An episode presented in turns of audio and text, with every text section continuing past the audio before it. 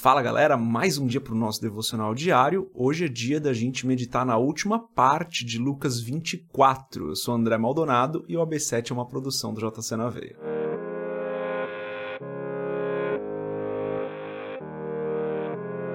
Lucas 24, a partir do versículo 36, diz o seguinte: Enquanto falavam sobre isso, o próprio Jesus apresentou-se entre eles e lhes disse: Paz seja com vocês. Eles ficaram assustados e com medo, pensando que estavam vendo um espírito. Ele lhes disse: Por que vocês estão perturbados e por que se levantam dúvidas em seus corações? Vejam as minhas mãos e os meus pés, sou eu mesmo. Toquem-me e vejam. Um espírito não tem carne nem ossos, como vocês estão vendo que eu tenho. Tendo dito isso, mostrou-lhes as mãos e os pés. E por não crerem ainda, tão cheios estavam de alegria e de espanto, ele lhes perguntou: Vocês têm aqui algo para comer? Deram-lhe um pedaço de peixe assado, e ele o comeu na presença deles. E disse-lhes: Foi isso que eu lhes falei enquanto ainda estava com vocês. Era necessário que se cumprisse tudo o que a meu respeito estava escrito na lei de Moisés, nos profetas e nos salmos. Então lhes abriu o entendimento para que pudessem compreender as Escrituras. E lhes disse: Está escrito que o Cristo haveria de sofrer e ressuscitar dos mortos no terceiro dia, e que em seu nome seria pregado arrependimento para perdão de pecados a todas as nações, começando por Jerusalém. Vocês são testemunhas dessas coisas. Eu lhes envio a promessa de meu Pai, mas fiquem na cidade até serem revestidos do poder do alto. Tendo-os levado até as proximidades de Betânia, Jesus levantou as mãos e os abençoou.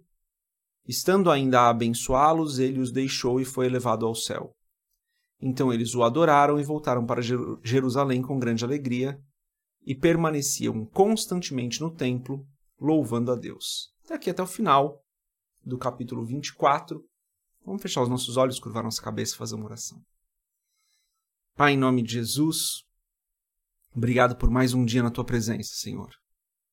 Obrigado porque mais uma vez o Senhor tem nos sustentado, tem nos ajudado, tem permitido que nós nos levantemos, tenhamos o nosso devocional, estejamos na tua presença. O Senhor é bom em todo tempo, a tua bondade é infinita, o teu amor é infinito, a tua graça é infinita, a tua misericórdia não tem fim. O Senhor é um Deus maravilhoso, perfeito, é o único soberano, o único que é digno de todo louvor e de toda glória tua é a honra, Senhor.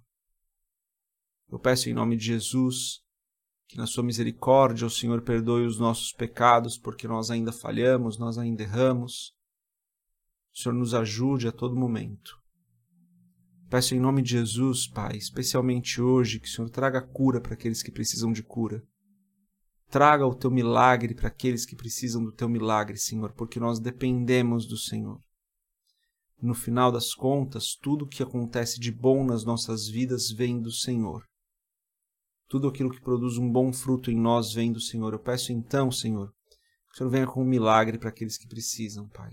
Em nome de Jesus, eu oro para que o Senhor continue nos abençoando, continue nos protegendo, continue nos guardando, continue nos livrando de todo mal. Em nome de Jesus, Senhor, abençoa cada pessoa que está ouvindo esse podcast. Como eu falei, cada um daqueles que precisam de um milagre é o que eu peço em nome de Jesus. Amém. Galera, antes da gente continuar aqui, se você puder, compartilha o AB7, compartilha esses vídeos desses devocionais aqui com outras pessoas, compartilha nos grupos de WhatsApp aí, compartilha com outras pessoas para que mais pessoas possam fazer também o seu devocional. Aproveite e se inscreve no canal se você não é inscrito. Bom, esse texto aqui, ele fala basicamente, né, Jesus aparece ali para eles, é, os teólogos entendem que o ambiente estava todo trancado e Jesus ele aparece lá dentro, por isso o espanto ali daqueles discípulos, mas Jesus dá várias provas de que ele estava vivo, de que ele tinha um corpo ali, né, ele pede que as pessoas olhem as mãos e os pés, porque é onde estavam as marcas das feridas dos cravos da cruz, ele come na presença deles para mostrar ali que existia um corpo, né, que não era um espírito que estava aparecendo ali, que ele realmente havia ressuscitado. E explica, né, mostrando todo o Antigo Testamento, ele fala mostrando Moisés, mostrando os profetas, mostrando Salmos, né, ou seja, mostrando todo o Antigo Testamento ali, sobre as profecias que, que eram necessárias que se cumprissem, que se cumpriram, e ele estava ali então. Depois ele fala sobre a promessa do Espírito Santo, abençoa ali os discípulos e é elevado aos céus. Esse texto claramente fala sobre a dependência que nós temos do Espírito Santo e como isso nos leva a uma vida de testemunhar de Cristo. Porém, esse vai ser o mesmo assunto do começo de Atos. Lembra, né? Lucas termina aqui esse evangelho e também escreve Atos. Vai ser o mesmo assunto. Então, gostaria que a gente focasse em outro ponto aqui. Jesus fala ali sobre o arrependimento para perdão dos pecados, né? Ele fala ali no versículo 47 e que em seu nome seria pregado o arrependimento para perdão de pecados a todas as nações. Fala sobre pregação, sobre a necessidade da pregação, então vai estar bem conectado com o primeiro assunto lá de Atos 1, mas fala também que é, o perdão vem através do arrependimento, que é necessário que nós nos arrependamos. Eu gostaria de focar nesse detalhe aqui do texto hoje, porque senão vai ficar meio repetitivo no próximo, no próximo devocional, né? Jesus, é, Lucas vai falar da mesma coisa, que é a necessidade que nós temos de testemunhar de Cristo. Mas aqui fala sobre o arrependimento para perdão. E isso se conecta com o início da pregação de Jesus e de João Batista, né? Ambos falavam: arrependam-se pois é chegado o reino de Deus. É necessário que nós nos arrependamos dos nossos pecados. É necessário que nós demonstremos com a nossa vida esse arrependimento. E esse arrependimento, ele compreende, além de não voltar a cometer aquele pecado, consertar as situações que nós criamos com os nossos pecados, né? Então, o verdadeiro arrependimento, como a gente falou quando estudamos a história de Zaqueu, lá quando fizemos o devocional com a passagem de Zaqueu, compreende sim consertar as coisas e não praticar aquilo novamente. O dano causado pelo nosso pecado precisa ser é, corrigido ali, né? precisa ser desfeito e também precisamos mudar de atitude para que nós não cometamos mais aquele pecado. Então, é essencial que nós tenhamos uma vida de arrependimento diante do Senhor, uma vida onde nós não convivemos diariamente, constantemente com aqueles mesmos pecados. Precisamos nos arrepender dos nossos pecados, mudar de rota, consertar aquilo que o nosso pecado quebrou, aquilo que o nosso pecado danificou.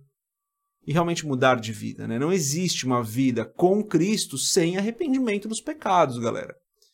Então, não sei se na sua vida você ainda tem algo do qual você precisa se arrepender, do qual você precisa mudar de vida, mas creio que todos nós temos.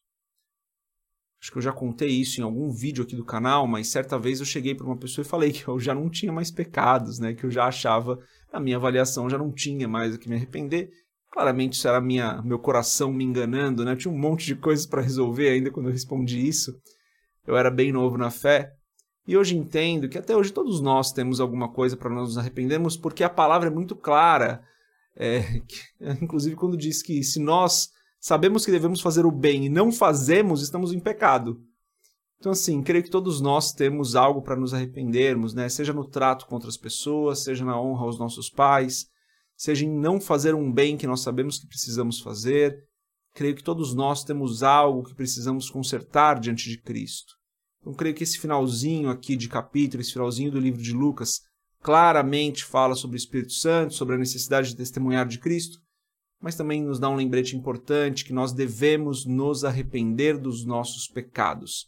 Então, se o Espírito Santo te tocou aí em relação a alguma coisa, creio que é para a gente se arrepender, creio que é para a gente realmente consertar as nossas vidas diante de Deus e nos arrependermos dos nossos pecados, para que então esse nosso testemunho seja um testemunho cada vez mais poderoso, seja um testemunho cada vez mais válido diante das pessoas. A mensagem de hoje é essa, galera, uma mensagem de arrependimento, né? Então faz uma avaliação aí da sua vida, consulta o Espírito Santo, vê o que ele vai falar no seu coração em relação a isso. Deus abençoe a sua vida. A gente se vê amanhã, se Deus quiser. Paz.